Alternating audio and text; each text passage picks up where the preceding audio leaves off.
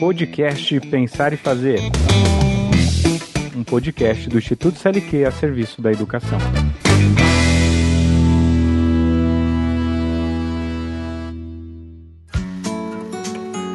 Lutar com palavras é a luta mais vã. Entanto lutamos, mal rompe amanhã, são muitas e eu pouco.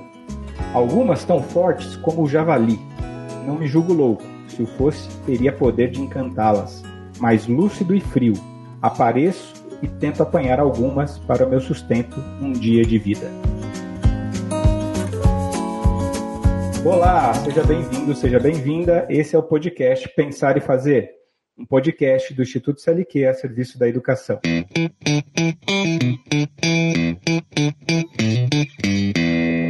Nome é Sérgio Ferreira e nesse podcast iremos conversar sobre educação midiática. Nesse episódio, contamos com a presença ilustre da Patrícia Blanco, presidente executiva do Instituto Palavra Aberta.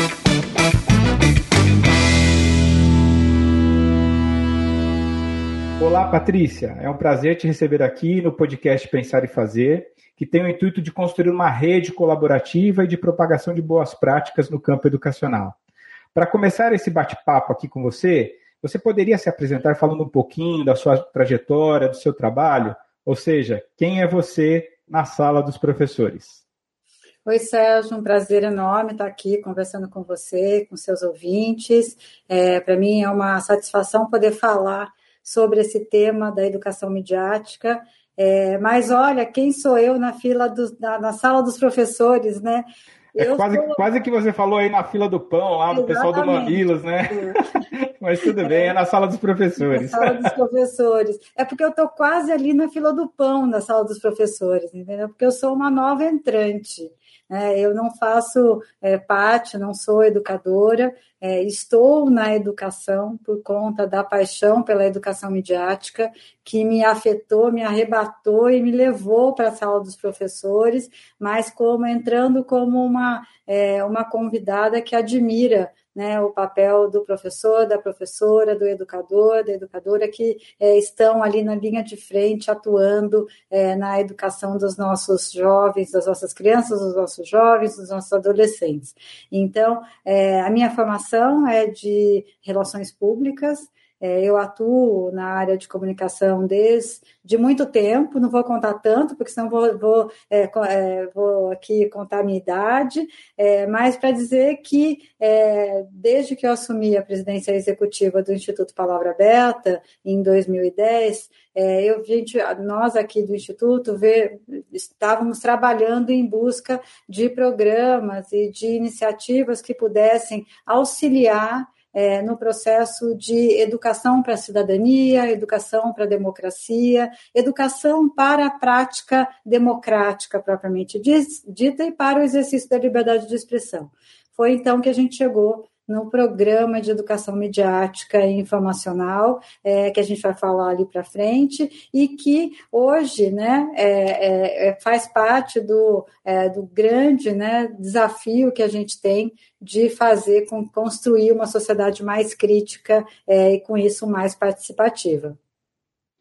E, e o que e o que é educação midiática? Onde é que surgiu esse termo?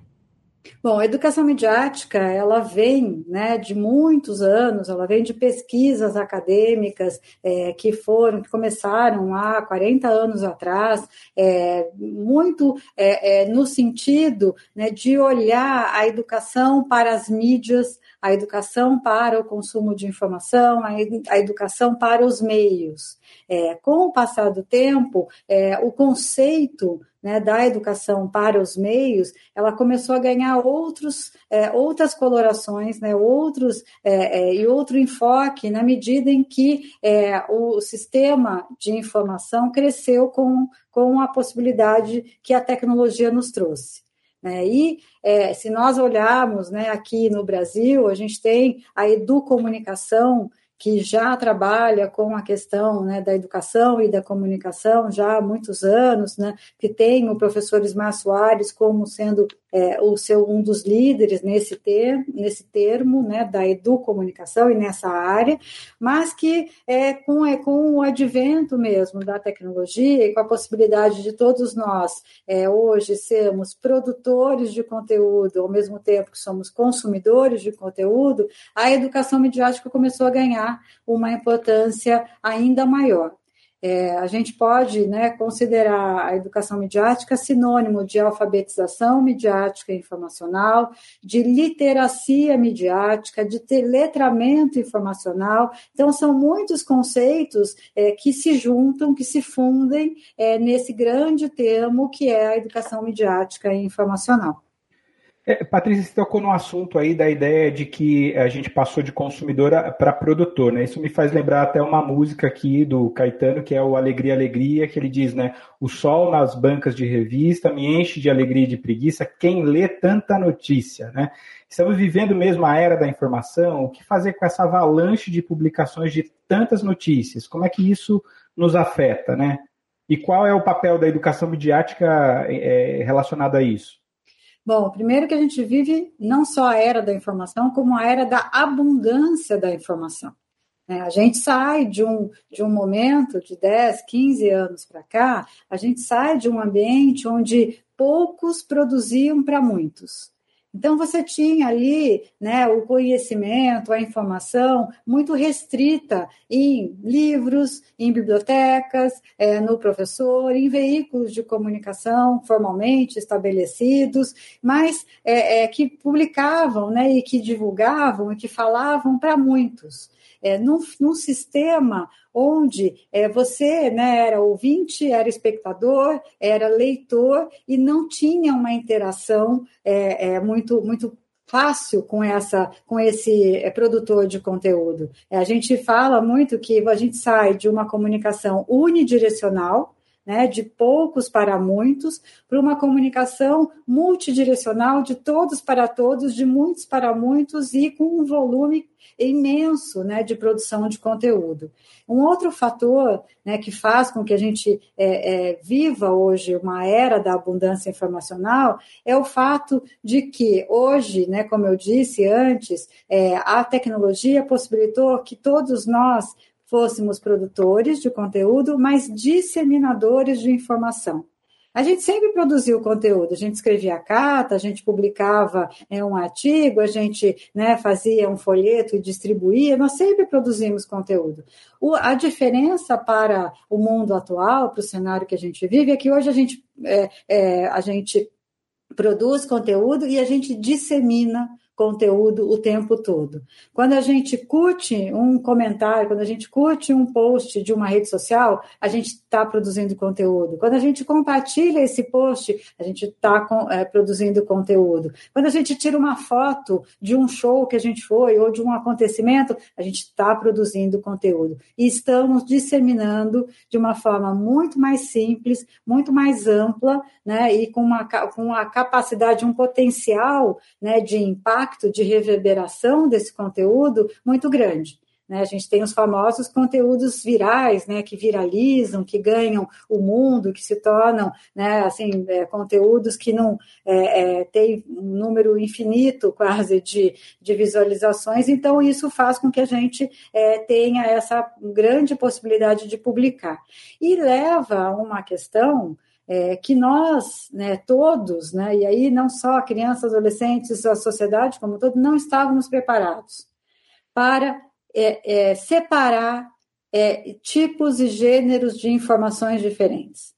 Então a gente estava acostumado, e principalmente pessoas que já têm uma, uma, são jovens há mais tempo, estavam acostumados a receber uma informação que já vinha checada, já vinha pronta para o seu consumo, ela já vinha editada, ela já tinha uma curadoria, né, que ela chegava pronta. Você não tinha que ser né, o curador da sua informação. Você não tinha que, você não, né, que ir atrás de saber se aquela fonte era confiável ou não a informação já chegava pronta.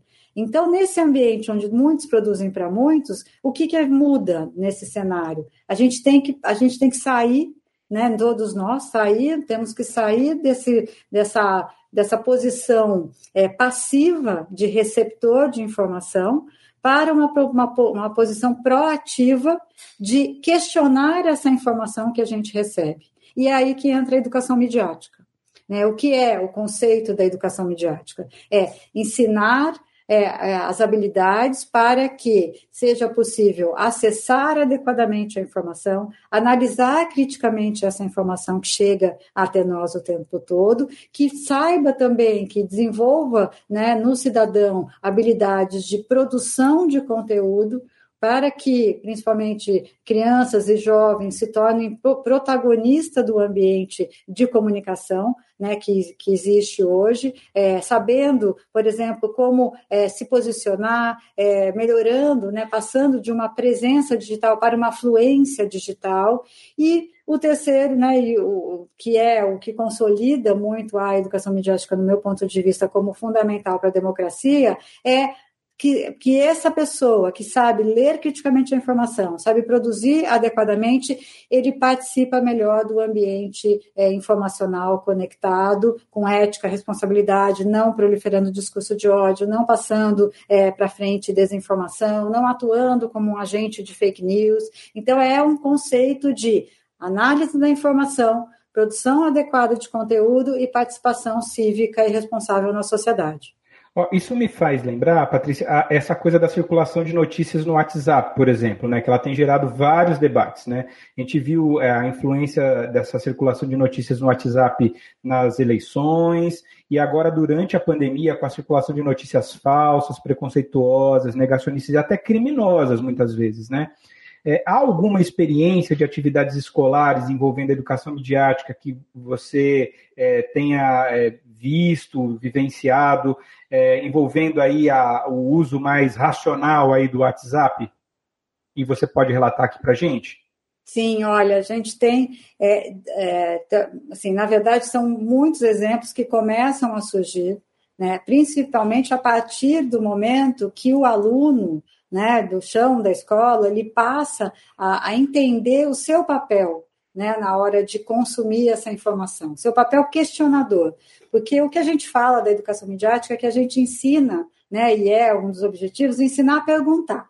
É, pergunte como um jornalista, né? Investigue aquela informação que chega até você, né? Saiba quem é a fonte, saiba quem produziu, qual o propósito, qual o objetivo daquela, daquela informação, o que, que aquela informação quer de mim. Então, que ele se torne questionador. Então, o que a gente tem visto é, é, é aparecer iniciativas né, de coletivos é, dentro de escolas, é, de professores que trabalham essa questão da análise crítica da informação é, junto aos seus alunos e de qualquer idade, viu, Sérgio? Não é só é, a gente falar, ah, não, isso é só para coisa para ensino médio. Não. Esse questionar, esse hábito de questionar uma informação, ele pode vir, inclusive, de, da, ali dos primeiros anos né, do ensino fundamental.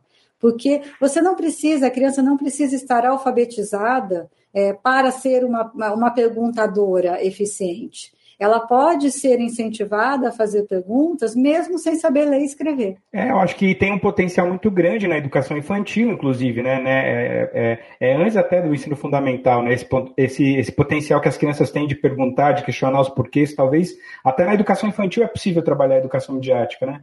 Com certeza, não tenho dúvida nenhuma. Eu acho que quanto mais cedo né, os, os, educadores, os professores começarem a incentivar essa prática do questionar, é, mais é, é, efetiva ela será no futuro. A gente vai né, conseguir construir aí é, cidadãos muito mais críticos em relação à informação. Mas só pegando como exemplo, é, é, dois exemplos que eu queria trazer, um é do Colégio Rio Branco, aqui de São Paulo, que fez justamente para alunos do primeiro ano do ensino fundamental, que fez uma roda de conversas para discutir fake news. É, então, eles chamaram, eles fizeram, é, apresentaram algumas questões do universo, né, da criança, é, e fizeram né, é, rodas de conversa para entender o que, que era aquilo. Né? Então, para desmistificar o que era fake news, o que eles entendiam, e foi super interessante, né? Porque você via a criança né, questionando e falando, ah, isso é fake news, né? Tipo, é, já se envolvendo com a terminologia é, e atuando ali como questionadores. E um outro exemplo, que aí já é para os anos finais do ensino, é, do ensino fundamental, é, que foi um exemplo de, é, de um professor é, de Ourinho, chamado Estevão Zilioli, é, que criou o que ele chamou de Hawksbusters, caçadores de boatos, né? É, e aí que ele pegava é, aquelas notícias que saíam é, nos portais né, de informação, dizendo, ah, emagreça 20 quilos, fulano de tal emagreceu 20 quilos com fórmulas mágicas. E ele, é, esse grupo né, de alunos olhava a fórmula daquele produto que era feito e desmistificava, dizendo, ah, isso é boato, isso não funciona. Então ele conseguiu né, fazer dentro da aula de biologia e química né, um, é, é, os checadores de fórmulas, então introduziu nas, nessas aulas atividades de educação midiática é, e de checagem de informação. Então, é, o projeto é muito legal, chama Oxbusters, é, de um colégio de, de Ourinhos. Então, é bem interessante, acho que tem muitas iniciativas aqui, me lembro dessas duas que eu queria dar mais destaques. No, no site é, é, do Educamídia, que é um braço do, do Instituto Palavra Aberta, não sei se eu posso dizer que é isso, né? Mas aí você me corrige se eu estiver equivocado, mas é que é um programa, né, de educação midiática. Vocês têm lá no site do Educamídia uma mandala, né, que ela divide lá a educação midiática em três eixos, que você até mencionou aqui na sua fala, né, que é o ler, escrever e participar. Você pode falar um pouquinho desses materiais que estão disponíveis lá no site lá do Educamídia e como é, as diferentes disciplinas que a escola tem podem usar disso? Eu sei que você já trouxe aqui como exemplo que não foi o professor de língua portuguesa que trabalhou com educação midiática, foi o professor que trabalhou aí com química e biologia para a gente mostrar que a ideia da educação midiática não é exclusiva de uma área só do conhecimento, né? Ela está permeando todas as áreas, né? É, você pode falar um pouquinho dessa mandala, dos materiais disponíveis lá do Educamídia e como as diferentes disciplinas podem se apropriar da, da, da educação midiática? Sim, eu vou começar de trás para frente, porque eu acho que esse é um ponto fundamental. A educação midiática ela não precisa estar é, vinculada única exclusivamente a uma caixinha, a uma única disciplina. É, a gente tem na BNCC, dentro de língua portuguesa, o campo jornalístico midiático, é, que traz uma oportunidade enorme para análise crítica da informação. É, ali, no, né, nesse campo, está é, tá muito especificado, né, gêneros textuais, identificação de publicidade, identificação é, de notícias é, que não são corretas, como identificar gêneros, né, o que é um artigo, o que é uma, uma opinião, o que é, é uma matéria jornalística, então está ali dentro de língua portuguesa. Mas ela pode ser tratada e deve ser tratada de forma transversal. Né? Dentro de todas as disciplinas é possível você incluir o que a gente chama da camada da educação midiática. Porque mais do que o que é a educação midiática é o como. Né? A partir do momento que a gente aprende né, a questionar a informação, a gente aprende a, a, buscar uma informação correta, ir atrás de, de novas fontes, ir atrás de, é, de, de, de, se colocar de forma mais crítica no ambiente informacional, a gente atua né, e pode atuar em qualquer disciplina. Então, é possível, como eu mencionei o, o projeto do Estevam, que falou de, usou técnicas de educação midiática numa aula de biologia e de ciências. É possível você usar técnicas de educação midiática numa aula de matemática. Né? Por quê? É, até para você ter, é, ler corretamente um gráfico, né, que aparece, ler corretamente um problema, você precisa ter essa habilidade de questionamento. Então, ela é possível, a gente tem dentro do é, no site do educamedia.org.br é, uma extensa lista de recursos, de materiais é, que trazem justamente isso, e que sugerem é, como você trata desse tema em história, como você trata desse tema em, é, é, com essa camada, né, em, em outras disciplinas além da língua portuguesa. Então, o site ele tem recursos que fazem essa ligação, são planos de aula que fazem essa ligação com a base, né, que já está ali dentro das habilidades estipuladas pela base, e ela e tem mais coisas ainda ali. É possível, por exemplo, para que o professor, a professora possam utilizar qualquer um desses planos, remixá-los, né, utilizá-los, é, adaptá-los para a sua realidade, é, tudo de forma gratuita é, e de livre utilização. Além disso, a gente tem também os recursos pedagógicos, né, que são é, sugestões de conteúdos adicionais, é, tem uma série de vídeos é, animados, vídeos é, que mostram né, o impacto dessa, da, da, dessa abundância informacional, né, vídeos que mostram, por exemplo, qual a nossa responsabilidade no ambiente virtual. Então, ele é um site que traz bastante é, informação. E é sim é, um braço do Palavra Aberta na medida que foi criado pelo Instituto, né, e é um dos nossos principais programas hoje. Ô, Patrícia, você, é, falou é, é, de ambiente informacional, né? É, e a gente sabe que esse conceito também é um conceito importante para quando a gente vai trabalhar com educação midiática. Você pode falar um pouquinho desse conceito para a gente?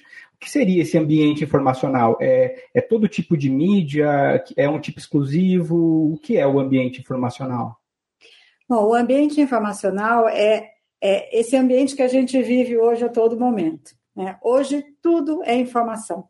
Né? A informação ela circula, ela está o tempo todo nos quase que nos atacando, né? nos atingindo. Então é o jornal que a gente lê, a notícia que a gente vê no WhatsApp, no grupo da família, é a rede social né, que está o tempo todo incentivando a gente a, a, a, acessar, é o YouTube, é os, são os veículos de comunicação formalmente estabelecidos, quer dizer, são, é tudo o que está hoje, é, é, onde nós estamos imersos nesse fluxo constante de informação. Né? E é mais ainda desafiador nesse momento, porque a tecnologia que trouxe tantos é, benefícios, ela tem também, é, e a, as redes sociais são, são mestres em fazer isso, em querer buscar a nossa atenção e fazer com que a gente se mantenha o tempo todo conectado. É o que chamam de economia da atenção.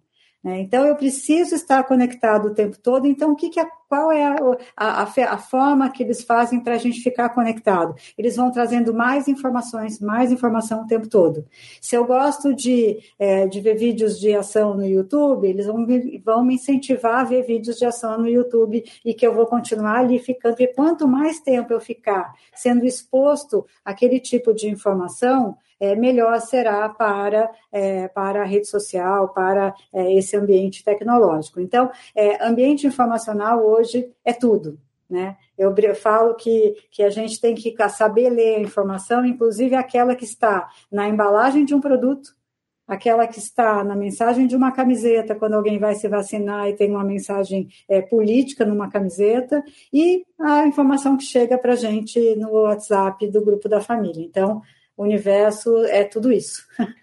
É, nesse ambiente informacional, a gente, tem, a gente começou a nossa conversa e eu acabei é, colocando a pergunta aqui de como a gente pode olhar para a prática do professor, do professor e a sua disciplina, de como ele pode trabalhar a educação midiática. Mas tem uma pergunta talvez que seja anterior a isso e talvez mais estrutural, que é pensar é, qual é o papel da escola é, com, com, com, essa avalanche é, de informação nesse ambiente informacional. Como é que a escola pode lidar com isso? Porque a gente está falando de iniciativas de professores, né? Mas é, é o professor ele está dentro desse mecanismo que é a escola, mas como a escola, de uma maneira geral, pode levar isso para a discussão? Porque a escola tem esse limiar, né? Entre os professores, os estudantes e as famílias dos estudantes, né? E ela tem esse papel formador. Como é que a escola pode ter assim é, o seu papel mais estabelecido nessas práticas envolvendo educação mediática? Bom, acho que o papel fundamental da escola é de abrir espaço para essa nova, é, é, esse novo entendimento né, do que é, é educar para o século XXI. É, a escola não pode mais dar as costas para a tecnologia, aí a pandemia nos mostrou isso. A escola não pode mais é, acreditar que só o acesso a tecnologia já será suficiente, que só um, né, um equipamento na mão de um aluno será suficiente. A escola tem que abrir espaço para que haja a implantação dessa, é, desse desenvolvimento da habilidade crítica. É, do aluno. A escola sempre fez isso, é, isso é a função da escola, né? Incentivar e, e, proporcionar que o aluno tenha um desenvolvimento crítico em relação ao mundo. Mas a, agora o papel é, se torna ainda mais necessário por conta de todo esse ambiente informacional que a gente vive. Então, é, é o que a gente é, sugere é que, além das práticas específicas de professores, que a própria coordenação da escola entenda né, que a educação midiática ela veio para ficar, ela é necessária, ela é urgente e ela será, né, como diz um, é, é, um professor italiano que é responsável pela, é, pela área dentro da comunidade europeia, é, ela é hoje uma condição de inclusão. Né? O, o, o, que esse professor diz é que o é, cidadão, a educação midiática não é mais um fator competitivo muito pelo contrário, é uma desvantagem debilitante não ser educado mediaticamente.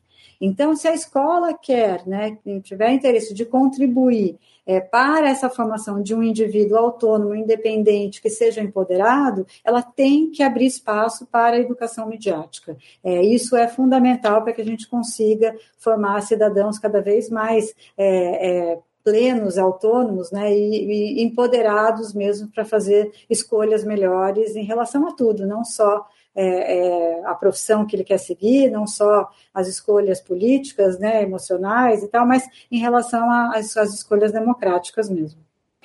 Muito bacana. Ô, Patrícia, é, a gente está indo aqui para o final aqui do nosso podcast, né? Que ele tem a ideia de trazer essas discussões mais provocativas, de levar as pessoas a procurar um pouco mais. Pensando é, que eu sou um professor que estou ouvindo aqui esse episódio eu quero saber um pouquinho mais sobre educação midiática, onde é que eu posso procurar mais informações sobre isso?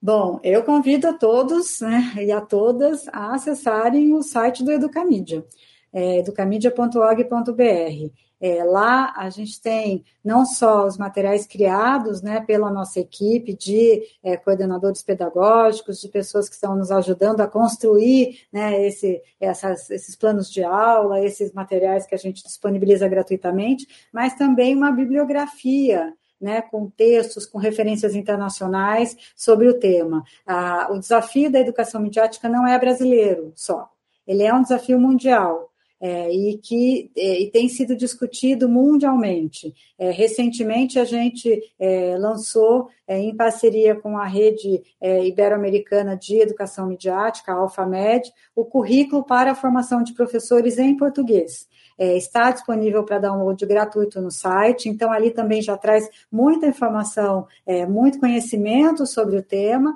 e tem também o Guia da Educação Midiática, que foi uma obra, que é uma obra de referência no Brasil, é, produzido e, e, e, construído pela é, Mariana Ox, pela Daniela Machado e pela Ana Cláudia Ferrari, que fazem parte da nossa equipe aqui do Educamídia. Então, gente, acessem lá, baixem os conteúdos e mais, postem tudo que vocês gostarem, que, que vocês querem estiverem fazendo sobre educação midiática, marca a gente nas redes, a gente precisa realmente movimentar é, o ambiente para fazer com que a educação midiática chegue para o maior número possível de pessoas e chegue em quem mais precisa, que são os alunos.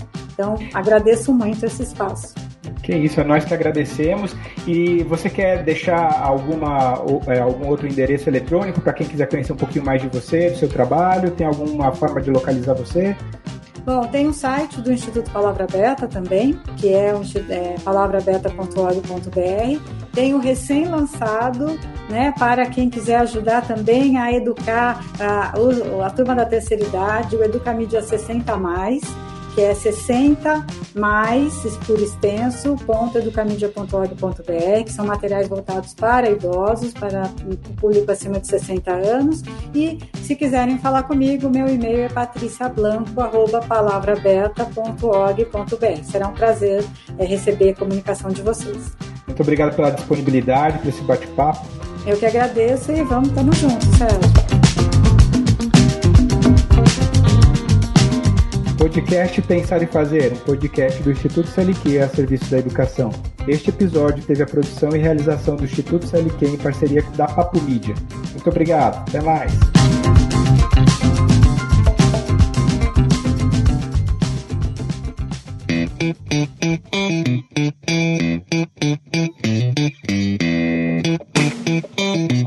Podcast Pensar e Fazer.